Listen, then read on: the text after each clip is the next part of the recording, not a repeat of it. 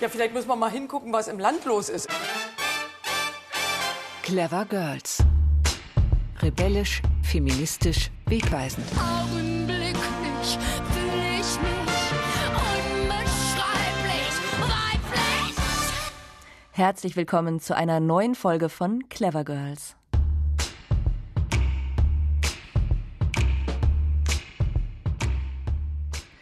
In unserer Reihe über spannende, wegweisende Brandenburgerinnen in Kooperation mit dem Projekt Frauenorte Brandenburg geht es heute um Erna Kretschmann.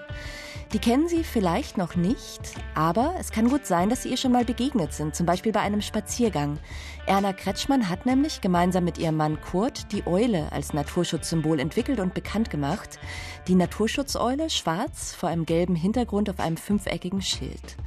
Aber nicht nur deswegen wollen wir heute über Erna Kretschmann reden. Sie hat auch innerhalb der DDR für eine gesamtdeutsche, ja für eine europäische Vernetzung gekämpft, weil Naturschutz keine Grenzen kennt. Und sie hat mit ihrem Mann sehr früh nachhaltig und vegetarisch gelebt und sich Gedanken über naturnahe Gartengestaltung gemacht. Kann also sein, dass Sie sich sogar ein paar Gartentipps abhören können heute. Meine Gäste sind Christiane Schröder, Geschäftsführerin des Brandenburgischen NABU Naturschutzbundes und Kerstin Götter, Geschäftsführerin im Haus der Naturpflege in Bad Freienwalde. Frau Götter, das Haus der Naturpflege in Bad Freienwalde, das ist am Rande des Oderbruchs. Und das ist auch der Ort, an dem die Gedenktafel der Frauenorte für Erna Kretschmann steht. Würden Sie uns mal auf eine kleine Reise dahin mitnehmen? Zumindest das Blockhaus ist ja selbst gebaut. Ich glaube, die hatten noch nicht mal eine äh, Wassertoilette. Also es ist minimalistisch. Ja, das war aber auch wirklich ein ganz wichtiges Anliegen beider. Da hat Erna auch zugestanden. Also es war ganz bewusst so, dass man nur eine Trockentoilette hatte. Wasseranschluss war später im Haus. Es gab auch Strom, denn sie hatten ein Radio, was ihnen zum Beispiel sehr wichtig war. Und Telefon hatten sie auch sehr frühzeitig. Und ja, das Wichtigste war für sie aber dieser Lebensraum, dieser große Garten ringsherum um das Haus. Und das war sozusagen der Ort, wo sie das Private und den Aktivismus so verbunden haben. Das lässt sich ja gar nicht wirklich trennen bei den beiden. Nein, das ist auch so was Bemerkenswertes, dass sie ein sehr offenes Haus immer geführt haben, dass viele Menschen also da ein- und ausgingen, Wissenschaftler, Kulturbundfreunde, Menschen aus die kirchlich sich engagiert haben. Und Sie haben ja Erna Kretschmann noch gekannt. Ja. Als Sie älter war natürlich, gibt es denn da eine Begegnung oder eine Szene, die Sie noch so besonders lebhaft vor Augen haben mit ihr? Oh, ich habe eigentlich sehr viele, sehr viele äh, Szenen noch vor Augen. Doch als wir dieses Museum eröffnet haben, also 1996, da lebten die beiden noch, da konnten wir das ehemalige Wohnhaus in eine Begegnungsgedenkstätte umrüsten, sage ich mal. Das hat Kurt Kretschmann mit einer jungen Frau damals, mit Dagmar Heinze, die eine ABM hatte, sehr intensiv betrieben. Und da waren aus ganz Deutschland Gäste zugegen und da hat Erna auch geredet. Es war eine kleine Frau und äh, sie hat immer sehr lebendig und, und sehr zu Herzen gehend gesprochen, muss man schon sagen. Frau Schröder vom NABU, Sie kannten, soweit ich weiß, Erna Kretschmann nicht mehr, aber Bad Freienwalde ist ja wahrscheinlich sowas wie eine Pilgerstätte für alle brandenburgischen Naturschützer, oder? Ja, so ein Stück weit schon. Es gehört tatsächlich irgendwie mit zum guten Ton, dass man auch das Haus der Naturpflege kennt und sich mal den Mulchgarten angesehen hat und sich ein bisschen mit der Geschichte auch mit Kurt und Erna auseinandergesetzt hat. Sprechen wir doch mal über die Naturschutzeule, also das Schild. An welchen Orten wird das dann aufgestellt? Also was markiert die Eule? Der Grundgedanke war von äh, Kurt und Erna Kretschmann, dass es ihnen wichtig war, durch dieses Schild erstmal die Schönheiten der Natur sichtbar zu machen. Und die Eule ist ja 1950, 51 entstanden, also dieses Symbol, dieses Schild. Und das waren ja Zeiten, da waren die meisten Menschen noch mit beschäftigt, ja, für Lebensmittel, für Brennstoffe zu sorgen. Und das war also ihnen wichtig zu zeigen, das Stück Natur, das greife ich eben nicht an. Also gerade Bäume. Es wurden also zuerst von Kretschmanns Bäume unter Schutz gestellt. Mhm. Warum haben die beiden denn ausgerechnet die Eule ausgewählt? für die Schilder? Ja, also Kurt Kretschmann äußerte sich dazu. Also die Eule galt ja einmal als Vogel der Weisheit, aber auch als Symbol für Tod. Sie war also auch teilweise negativ besetzt und er wollte sozusagen dieses, dieses Wesen aus der Natur umpolen und zeigen, dass es eigentlich keine schlechte, böse Natur gibt. Und auch was mit dazu beigetragen hat, ist, die Eule ist ein wachsamer Vogel. Das waren so die Gründe. Eigentlich eine ganz gute Symbolik, Frau Schröder. Können Sie da als NABU auch noch mit diesem Symbol leben? Ja, auf jeden Fall. Wir können da sehr gut mit leben und begleitet ja auch unsere Arbeit überall. Und in der Tat ist auch die Überlegung da, dass man auch alten Deutschland sozusagen die Eule mit übernimmt. Ja, das ist ganz interessant. Das habe ich nämlich auch bei der Recherche erfahren, dass es da sozusagen zwei Vögel gibt, die um die Lufthoheit kämpfen auf genau. diesen Schildern.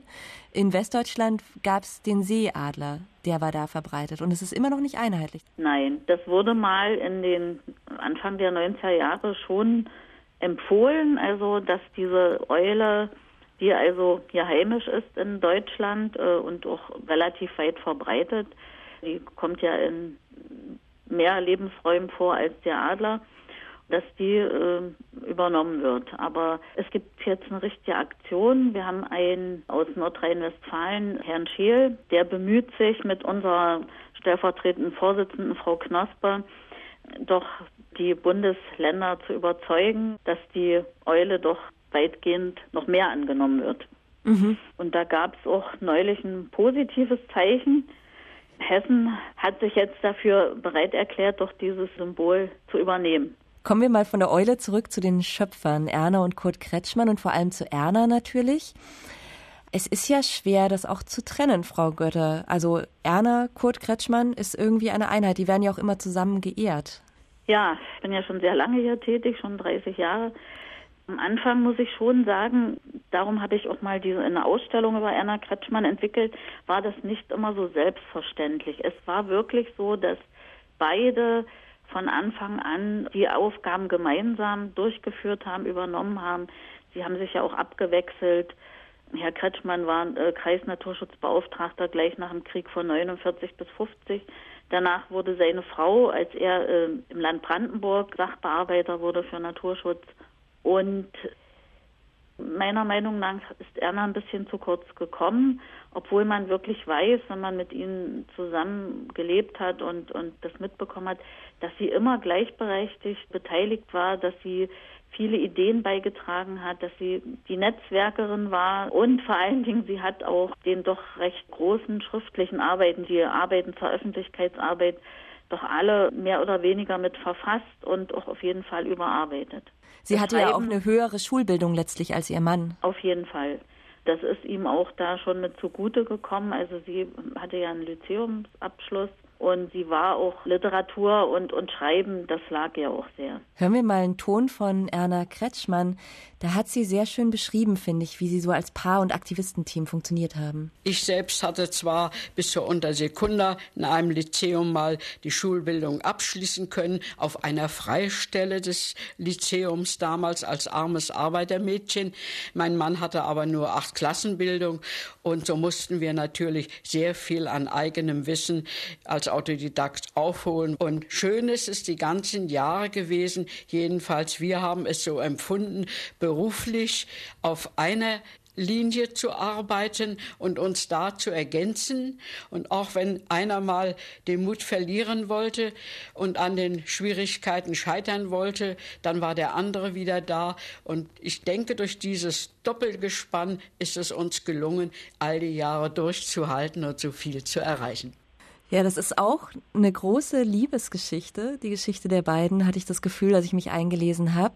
Und interessant ist, dass die ja eigentlich spät beginnt. Also Erna ist schon Ende 20, als sie Kurt 1939 kennenlernt. Da hat sie schon zwei Kinder.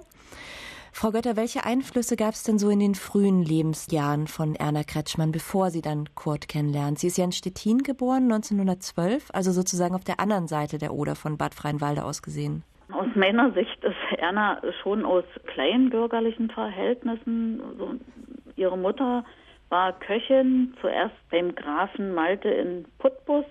Ihr Mann war da Inspektor und nach der Heirat sind sie dann in ihre Heimat zurückgegangen und er hat als Landwirt versucht zu arbeiten. Ernas Vater, er hat dann auch Landmaschinen verkauft, ist also dann als Handlungsreisender nach 1914 äh, rumgezogen. Da gab es in Köslin, wo sie her war, eine ganz große Landwirtschaftsausstellung.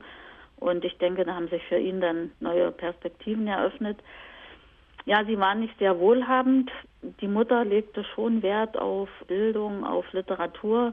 Und sie haben es ja damals ihrer Tochter ermöglicht, die höhere Schule zu besuchen was finanziell äh, schwierig wurde, als der Vater starb. Und Erna hatte dann eine richtige Ausbildung, was ja für Frauen selten war zu der Zeit, als Kindergärtnerin und Hortnerin. Also sie ist auch sozusagen eine Pionierin für die Berufstätigkeit der Frau gewesen damals. Ja, das war den, der Mutter schon wichtig, denn äh, sie stand ja ohne Mann da, damit also Erna später selbstständig leben konnte, ja. Mhm.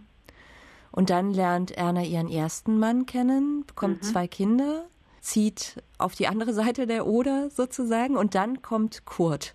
Wie haben die sich denn getroffen? Kurt war eigentlich auch mit dem Herrn Scherf bekannt. Er hat von ihm Land gepachtet. Er wollte seinem Freund Herbert Marquardt, der ein sehr guter Freund für Kurt, aber auch für Erna war, äh, nahe sein. Das war 1939. Die ähm, eigentlich waren sie schon eher, haben sie gesiedelt, also Kurt und Herbert. Äh, sie wollten also dieses äh, militaristische Leben damals nicht mittragen. Also Kurt ist ja dann ausgeschieden aus der, er ist gelernter Schneider. Als die Wehrmachtsuniform nähen sollten statt Anzügen, ist er dann also als Siedler ausgestiegen. Und durch den Mann, für den sie also teilweise gearbeitet haben, Sie haben ein Haus für den gebaut und seine junge Frau hat er Erna Kretschmann kennengelernt. Mhm. Und also, so wie ich mir das vorstelle, war dieser Kurt ja eine unglaublich schlechte Partie. Also eben ein Rebell, unehrenhaft, aus der Wehrmacht entlassen, mhm. lebt da in so einer Holzhütte, mhm. autark mit einem Freund zusammen. Also das war kein Mann, in den man sich verliebt und weiß, der versorgt einen selber und die Kinder mit. Es ist wohl wahr, aber ich denke doch, äh, Erna und auch, auch Kurt, wie man später noch lesen kann, sie waren doch äh, sehr von Idealen auch durchdrungen. Also das hat schon eine Rolle gespielt, dass, denke ich, für Erna das Kurt ja auch eine ganz andere geistige Perspektive gegeben hat. Ihr erster Mann, der war doch etwas frömmlerisch und das hat ihr dann nicht so gelegen. Und was sie wirklich verbunden hat, denke ich, von Anfang an, ist auch die Liebe zur Natur, also dieses Suchen der Natur und Naturerlebnisse, das hat sie sehr verbunden. Und dann muss er doch an die Front und als er dann mal auf Heimaturlaub ist, hilft sie ihm zu fliehen und versteckt ihn in einem Erdloch unter einer Laube. Ja, dieses Erdloch und diese Laube waren eigentlich auf dem heutigen Gelände des Hauses der Naturpflege. Da haben die Schüler der Anna und Kurt Kretschmann Schule, die es seit 2009 gibt, haben das freigelegt, die Grundmauern der Laube, und da wurde auch ein Schild aufgebaut. Ja, also es war natürlich eine herausragende Tat oder, oder es war sehr mutig, das mitzutragen. Kurt hatte auch Angst, erschlagen zu werden und seine Frau hat sich ja öfter hingeschlichen, also sie musste ihm zumindest auch mal Wasser bringen. Das war überhaupt nicht ungefährlich, aber sie wollten denke ich, beide den Krieg überleben. Hm. Und dann kommen bessere Zeiten nach dem Krieg und die beiden beginnen sich dann schon ganz früh eigentlich politisch zu engagieren in diesem Land, was da aufgebaut wird. Ja, sie haben eigentlich unmittelbar 45, Kurt war nur sehr kurz in Gefangenschaft, von April bis August in Landsberg, im jetzigen Polen. Und ja, sie waren politisch schon links ausgerichtet und Erna trat, nachdem Kurt zurückkam, im August 45 der KPD bei. Kurt war ein Arbeiter, Junge, wie man so sagt, und sein Vater war in der SPD. Diese Ausrichtung war schon vorgegeben. Aber ich glaube, Sie haben eine ganz große Chance gesehen, nach der Zerschlagung des Faschismus, des Hitler-Regimes an einer neuen Gesellschaft mitzuwirken. Und das war ganz bewusst, obwohl Sie natürlich auch gehungert haben und Kurt hat seine Mutter verloren. Sie haben ihren gemeinsamen Sohn verloren. Trotzdem haben sie sofort nach vorne geschaut. nicht nur politisch engagiert, sondern auch recht äh, sehr zeitig für den Naturschutz.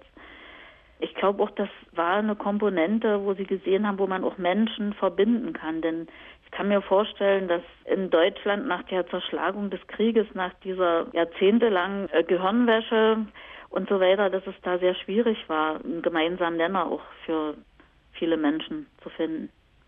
Also dass der Naturschutz wirklich so was Verbindendes dann hat, um eine Gesellschaft wieder zusammenzuführen, ja, es, sozusagen. Es, der war ja nicht negativ besetzt. Also das war auch ein Feld, denke ich, wo man Menschen ansprechen konnte und wo man dann was Positives bauen kann. Hm. Frau Schröder, wie, wie, sehen Sie das? Das ist ja interessant, weil sowas ähnliches passiert ja heute auch wieder mit der Fridays for Future Bewegung. Also hat der Naturschutz wirklich dieses Potenzial? Aus unserer Sicht natürlich auf jeden Fall, weil es ist was, was unsere aller Lebensgrundlage ist und wo auch jeder in irgendeiner Form Bezug zu hat.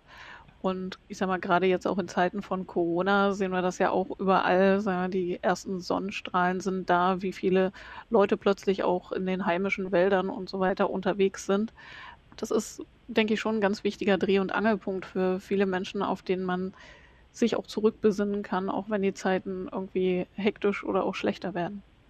Was ich auch interessant fand, ist, wie sie das zu den Leuten bringen, dieses Naturschutzthema. Zum Beispiel sind die beiden in einem umgebauten Möbelwagen mit einer mobilen Ausstellung durchs Land gefahren und dann haben sie da auch konkrete Gartentipps gegeben den Leuten. Also die haben auch so aus unserer Sicht heute sehr moderne Methoden gehabt, um das unters Volk zu bringen, sozusagen. Ja, also ich würde auch sagen, sie hatten wirklich ein Sendungsbewusstsein. Es wurden Plakate, es wurden Schilder angebracht und es wurden ja zig Broschüren und Flugblätter oder Flyer, wie man heute sagt, produziert, um auf diese Themen und, und diese Belange anzusprechen und hinzureden. Also da kann man sich richtig was abschauen, Frau Schröder, von, also in Sachen Mobilisierung. Kommt alles wieder. Ne?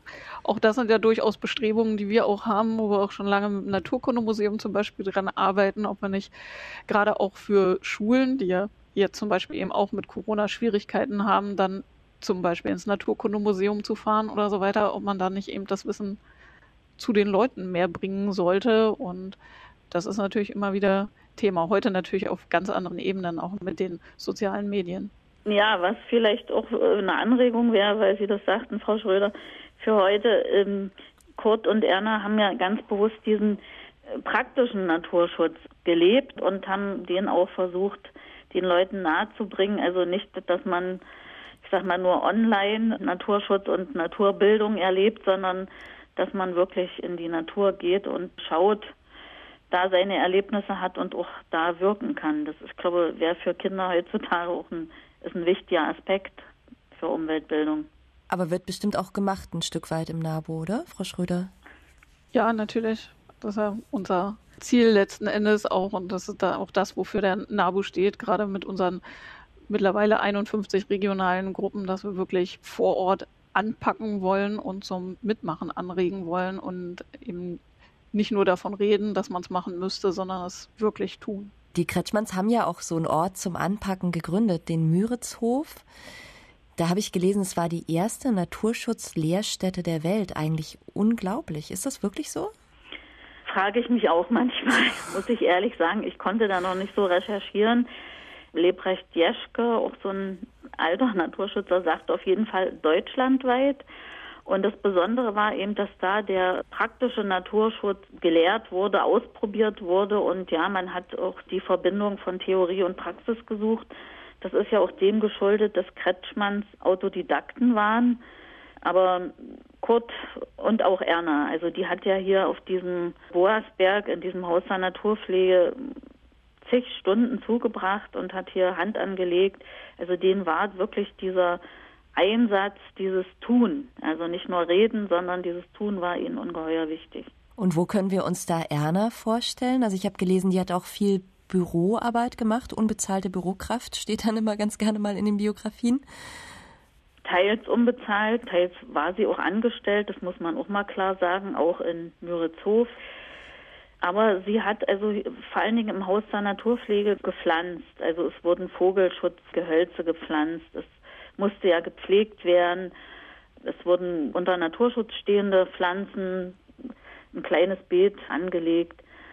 Und sie hat ganz tatkräftig da gewirkt bis ins hohe Alter. Sie haben ja diese Wanderausstellung über Erna Kretschmann auch erarbeitet und da sieht man tolle Fotos von ihr, also wie sie in Kittelschürze ja, ja. mit dem Spaten da steht, also eine kleine Frau, aber offensichtlich eine, die auch anpacken konnte. Das war ihnen beiden immer wichtig. Und sie waren ja auch Vegetarier äh, ganz bewusst und haben also Selbstversorgung betrieben. Das war auch sehr notwendig. In der DDR war ja die Gemüseversorgung auch nicht immer so optimal. Also war es auch schon wichtig, seine Lebensmittel selbst anzubauen. Das wurde ja bis zum Schluss, als sie in der Berliner Straße nebenan wohnten, neben dem Haus der Naturpflege, im totalen Mulchgarten, wurde also bis zum Lebensende Gemüse angebaut. Frau Schröder, Sie kennen ja so ein bisschen die Naturschützerszene in Brandenburg. Gibt es solche Menschen öfter? Also in dem Naturschutz, die das dann so leben, auch Ihr Thema? Oder sind die da doch sehr besonders, die Kretschmanns in der Hinsicht? Ich denke, was auf jeden Fall was äh, sehr Besonderes ist, dass hier wirklich beide so mit Herz und Seele dabei sind und das gemeinsam auch betreiben, weil es gibt durchaus öfter Menschen, die da wirklich auch ähnlich aktiv sind wie die beiden, aber meist dann doch einen Partner haben, der dann vielleicht nochmal andere Ziele verfolgt oder auch gar keinen Partner haben, weil äh, sich einfach keiner daneben hält, der diesen Irrsinn, sage ich mal, mhm. mit einem schmunzelnden Auge dann auch so mitmachen und so mitleben will, weil es natürlich schon viel Verzicht ist, viel Rückstecken im eigenen Leben heißt, um dann tatsächlich eben für den Naturschutz, für die Umweltpolitik einzutreten.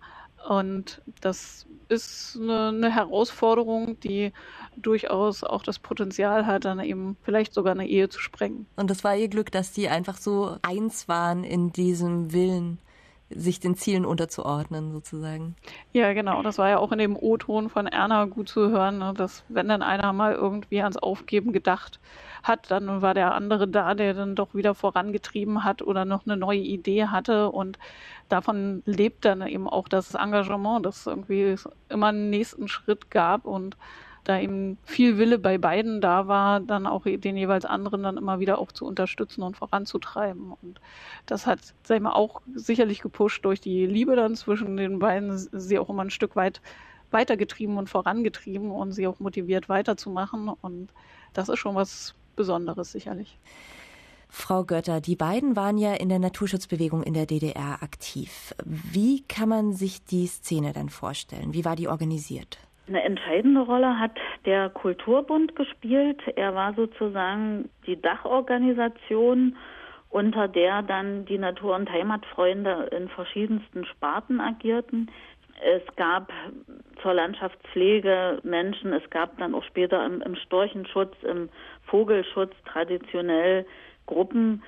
Und Kretschmanns waren nie die Spezialisten, sondern ich finde auch gerade dieses Besondere, dass sie also äh, doch äh, zum Beispiel die Wanderbewegung versucht haben zu integrieren, eine breite Masse von Menschen auch heranzuführen an die Natur und durchs Wandern ihnen die zu erschließen. Das war ihnen ein ganz großes Anliegen. Man wollte da auch Einfluss nehmen, also auf die Gestaltung von Jugendherbergen. Es sollten dort Naturschutzausstellungen stattfinden. Das hatte Erna im Kulturbund mal gefordert.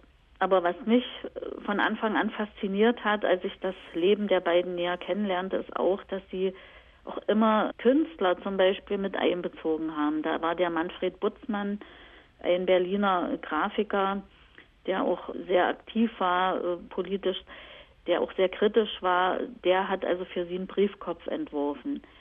Da waren die Strittmatters, mit denen Kontakte gepflegt wurden. Vor allen Dingen Erna war da die Person, die den Briefwechsel führte, die sie einlud. Also es wurde immer Naturschutz mit Kultur verbunden und das betreiben wir heute eigentlich noch im Haus der Naturpflege. Das ist uns eigentlich wichtig, eine breite Masse zu erreichen. Frau Schröder, gibt es das heute noch so?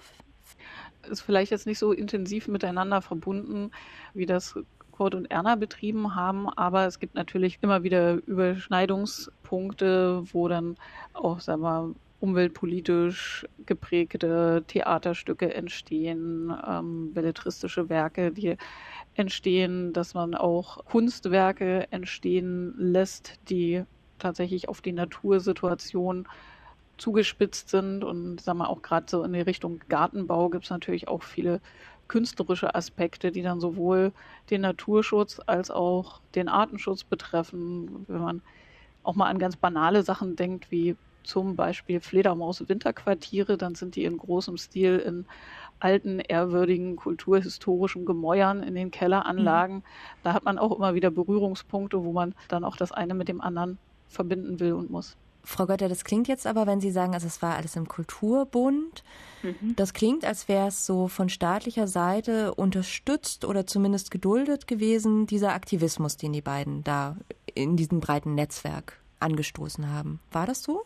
Es ist manchmal schwer nachzuvollziehen. Es war teilweise so, Kurt Kretschmann und auch Erna, die haben immer versucht, mit den öffentlichen Stellen zusammenzuarbeiten. Er hat ja zum Beispiel nach Müritzhof auch die Minister eingeladen und Politiker, um sie zu begeistern. Ja, es war einerseits so, aber andererseits war es so, dass die beiden sich nicht haben total vereinnahmen lassen. Es gab schon Konflikte, denn es wurde zum Beispiel diese Lehrgänge in Müritzhof, die beide initiiert haben, die die Lehrprogramme ausgearbeitet hatten und von 1954 bis 60 jeden Sommer dort vor Ort waren an der Müritz, um praktischen Naturschutz und um auch Vorträge zu organisieren. Die brachen im April 60 abrupt ab, weil es da Auseinandersetzungen gab. Es waren nicht alle mit ihnen einverstanden aus dem Kulturbund und da zogen sich beide zurück. Sie kündigten und dann wurde also 1960 begonnen, hier im Haus der Naturpflege dieses Haus der Naturpflege, es ist ja auch ein seltsamer Name, äh, da wurde diese Anlage dann aufgebaut, aber gemeinsam. Mhm. Man kann sich schon vorstellen, dass es auch Konflikte gegeben hat, weil es war ja ein junger Staat, der wollte ja. auch Industrien aufbauen. Wir haben heute das Beispiel wieder Tesla und der Nabu, da sind Sie, Frau Schröder, ja auch immer wieder gefragt. Also sowas muss es doch da auch gegeben haben. Ja, das hat es auf jeden Fall gegeben. Und es ist auch belegt, dass sie auch von der Stadtsicherheit beobachtet wurden, auch in Müritzhof. Es ist manchmal erstaunlich, dass es trotzdem immer wieder eine Zusammenarbeit auch mit staatlichen Stellen gab. Es wurde ja diese Aktion Schöne Städte, schöne Dörfer landesweit von hier aus auch gestartet.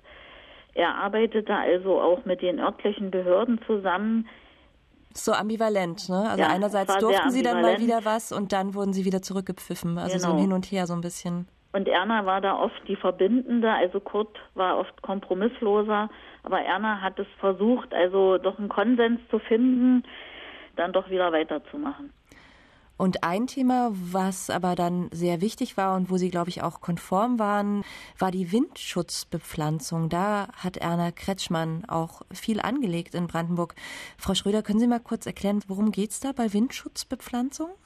Ja, das ist was, was wir tatsächlich in unserer Landschaft jetzt aktuell auch ziemlich vermissen, dass man mehr Strukturen in der Landschaft hat, also Hecken, eben Windschutzhecken, die gut durchwachsen sind, meerreich sind, die den Wind brechen. Und wer sich daran erinnert, einige Jahre zurück hatten wir mal so einen riesen Sandsturm, der dann auch böse Unfälle auf den Autobahnen verursacht hat. Und um sowas alles einerseits aufzuhalten und andererseits eben auch die Erosion zu verringern, sind solche Windschutzhecken wahnsinnig gut und auch für den Artenschutz, für den Biotopverbund unglaublich wichtig, weil ganz viele Arten auf diese kleinteiligeren Strukturen angewiesen sind. Und das ist was, wo wir heute beispielsweise dann auch gemeinsam mit der BTU an dem Projekt Agroforst arbeiten, um das auch wieder salonfähig zu machen, dass man mehr solcher Strukturen auf unseren Feldern auch duldet.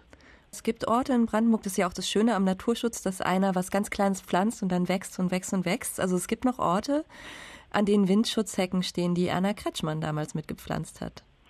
Ja, also es gab äh, damals in den 50er Jahren auch tatsächlich eine Anweisung, äh, solche Windschutzhecken zu pflanzen. Das schwappte auch ein bisschen aus der Sowjetunion damals rüber, weil die auch also große Probleme mit äh, Bodenerosion hatten. Aber das Bemerkenswerte ist eben, dass Erna Kretschmann fast die einzigste Frau, die also wirklich sowas umsetzte. Im Organisieren war sie immer sehr gut. Und es wurden Studenten hier nach Freienwalde geholt und im Oderbruch wurden dann Hecken gepflanzt, äh, die es heute noch gibt. Ich habe sie mir angeschaut. Da stehen also Pappeln, aber auch alte Birnenbaume. Es wurden sogar Maulbeerbäume gepflanzt. Ja, wer das Oderbruch kennt, es ist eine sehr platte Landschaft, also das ist ganz wichtig, dass diese äh, Hecken also auch eine Struktur geben und als Lebensraum für viele Vögel, Insekten, die dann auch natürlich auch wieder positiv auf die Landwirtschaft wirken. Was auch schon sehr modern war in dem Aktivismus von Erna Kretschmann und ihrem Mann, dass ihnen die Staatsgrenzen egal waren, weil ja Naturschutz, das sieht man ja auch heute an Fridays for Future, einfach nur weltweit Sinn macht, weil es ein grenzübergreifendes Thema ist. Hören wir nochmal Erna Kretschmann mit einem guten Beispiel für grenzüberschreitenden Naturschutz. Wir waren befreundet mit äh, dem Hamburger Naturschutzbeauftragten, der hauptamtlich im Senat in Hamburg angestellt war, Jahrzehnte, Karl Duwe. Und meinem Mann gelang es, über die Akademie der Landwirtschaftswissenschaften Regierungserlaubnis zu bekommen, dass Karl Duwe Kranichküken aus der DDR bekam. Die wurden in Seran in der biologischen Station gefangen. Ein Kranichjunges ist Nestflüchter, nur wenn es aus dem Ei raus ist, kann es gefangen werden. Nachher bekommt man es nicht mehr. Das ist sogar zweimal geschehen, dass Karl Duwe Kranichküken bekam, um die aufzuziehen. Daraufhin haben sich nun allmählich im Laufe der Jahrzehnte, hörte ich jüngstens in einem Bericht in Schleswig-Holstein, über 30 Paar Kraniche entwickelt. Das ist ja eine sehr schöne Geschichte, Frau Gotte. Da haben die beiden sozusagen Kranichküken zur Republikflucht verholfen. Da gab es wahrscheinlich Ärger, oder? Durften die das? Ja, es gab Ärger, aber sie ließen sich nicht davon abhalten. Sie haben also konsequent weiter. Sie haben ja auch kein Geheimnis draus gemacht. Es fanden Briefwechsel statt. Es wurden immer wieder nach Müritzhof Leute eingeladen. Es wurde keine Rücksicht genommen. Auch später, als der Arbeitskreis Weißstorch 1978 gegründet wurde, da waren wir ja schon tief in der DDR, wurden also Kontakte auch nach Belgien, nach Russland, nach Polen, aber auch in die Schweiz gepflegt. Das wurde Literatur ausgetauscht, hat trotzdem funktioniert. Frau Schröder, das hat es dann ja wahrscheinlich auch einfacher gemacht in der Wendezeit, weil eben nicht zwei geteilte Naturschutzverbände zusammenwachsen mussten, sondern weil es da diesen Austausch anscheinend die ganze Zeit gab, oder? Ja, ja, ein Austausch war halt irgendwie immer da, aber irgendwie auch immer schwierig, aber hat natürlich dann es auch einfacher gemacht, sag ich mal, aus Kulturbund und Vogelschutzbund in der Nachwendezeit auch ziemlich schnell den den NABU aus der Taufe zu heben und da ein gesamtdeutsches neues Konstrukt draus zu machen, was viel, viel mehr als eben den Vogelschutz im Fokus hat.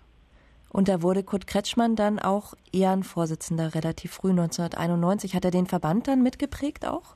Ja, schon, schon allein natürlich durch seine Arbeit, wo natürlich viel dann auch in, in Fleisch und Blut der Arbeit des NABU übergegangen ist, ähm, gerade was dieses Generalistische angeht, dass man nicht nur auf eine bestimmte Art fokussiert ist, sondern viele Dinge mit anpackt, dass man das große Ganze, die Ökosysteme dahinter sieht, ist, denke ich, schon, schon viel auch im Geist des NABU gelandet.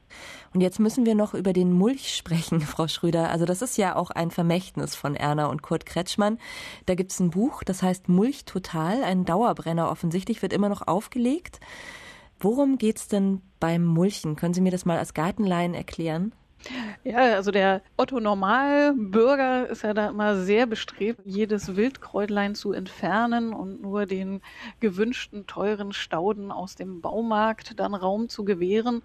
Aber das ist tatsächlich gerade für unsere Böden, gerade für unsere Sandböden sehr problematisch. Viel günstiger ist es, eben wirklich dann auch viele Wildkräuter zu belassen und da, wo gerade nichts wächst, wachsen soll, damit eben das Gemüse, was angebaut wird, auch ordentlich Platz hat, dann eben zu mulchen. Das heißt beispielsweise Grünschnitt vom Wiesemähen, aber auch andere Laubblätter. Brennnesselmulch ist total toll oder einfach auch Stroh, Heu oder Stalldung.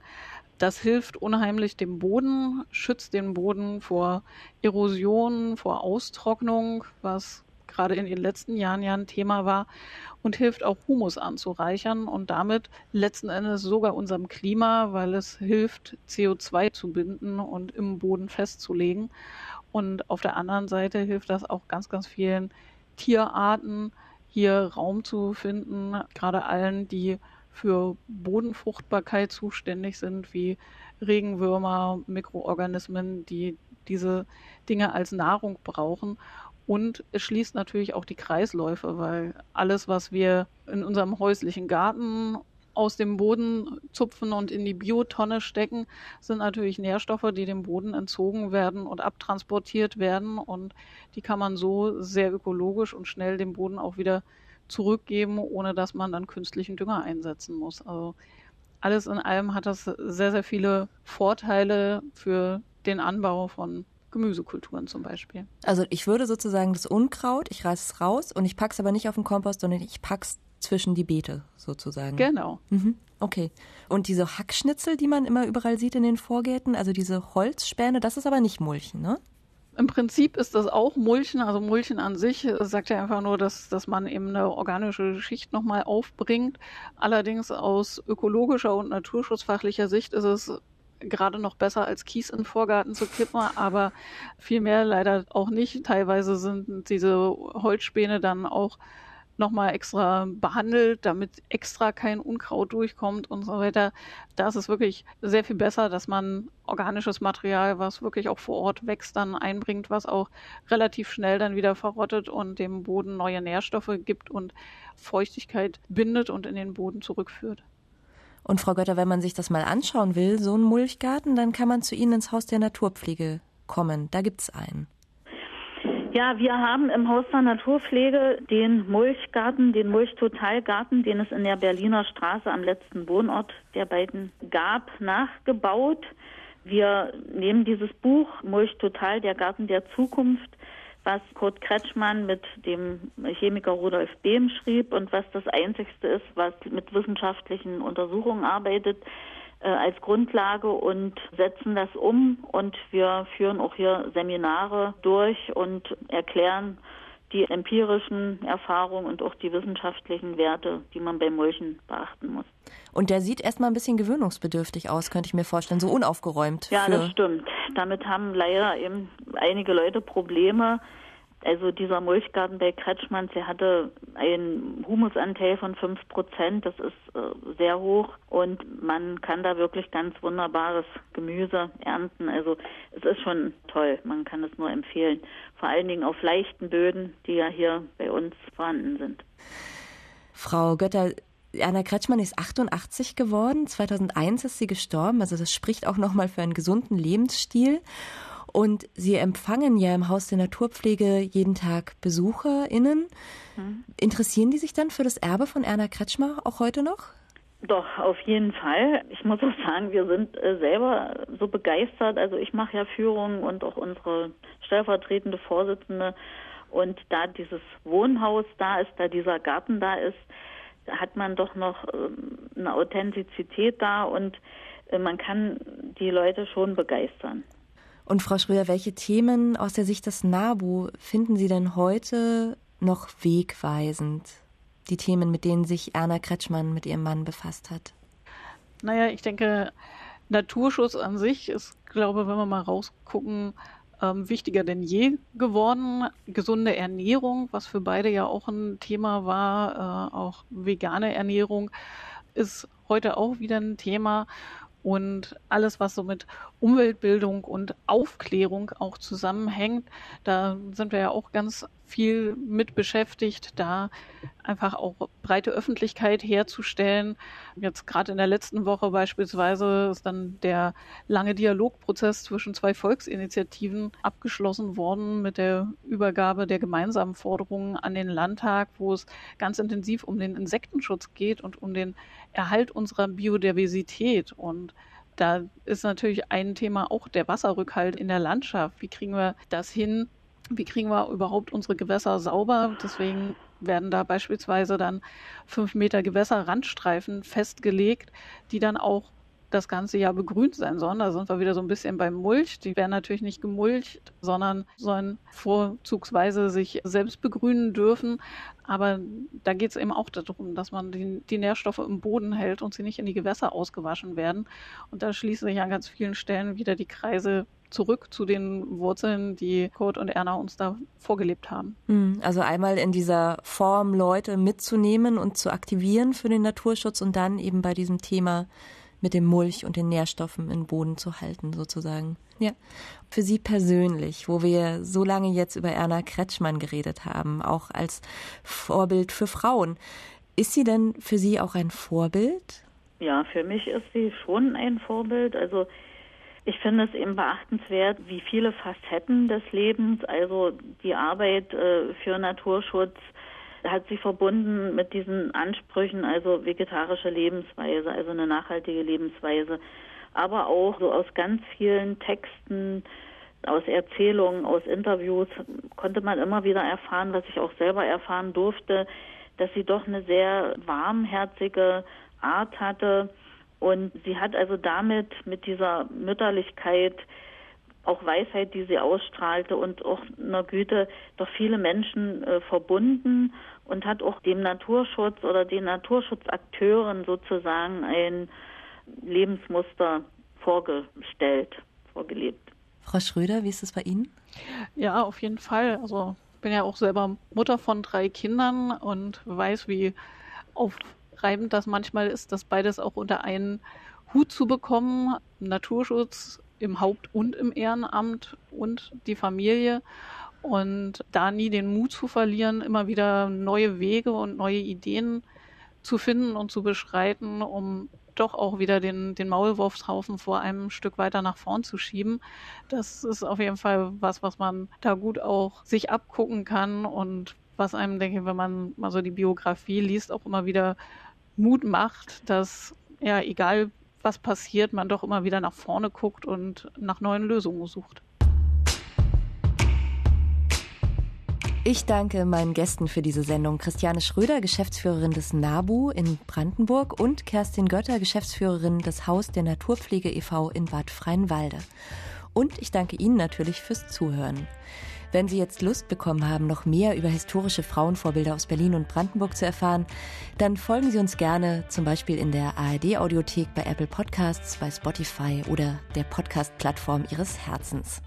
Die Redakteurinnen der Sendung waren Dörte Tormelen und Michaela Gericke. Mein Name ist Franziska Walser. Tschüss, bis zum nächsten Mal.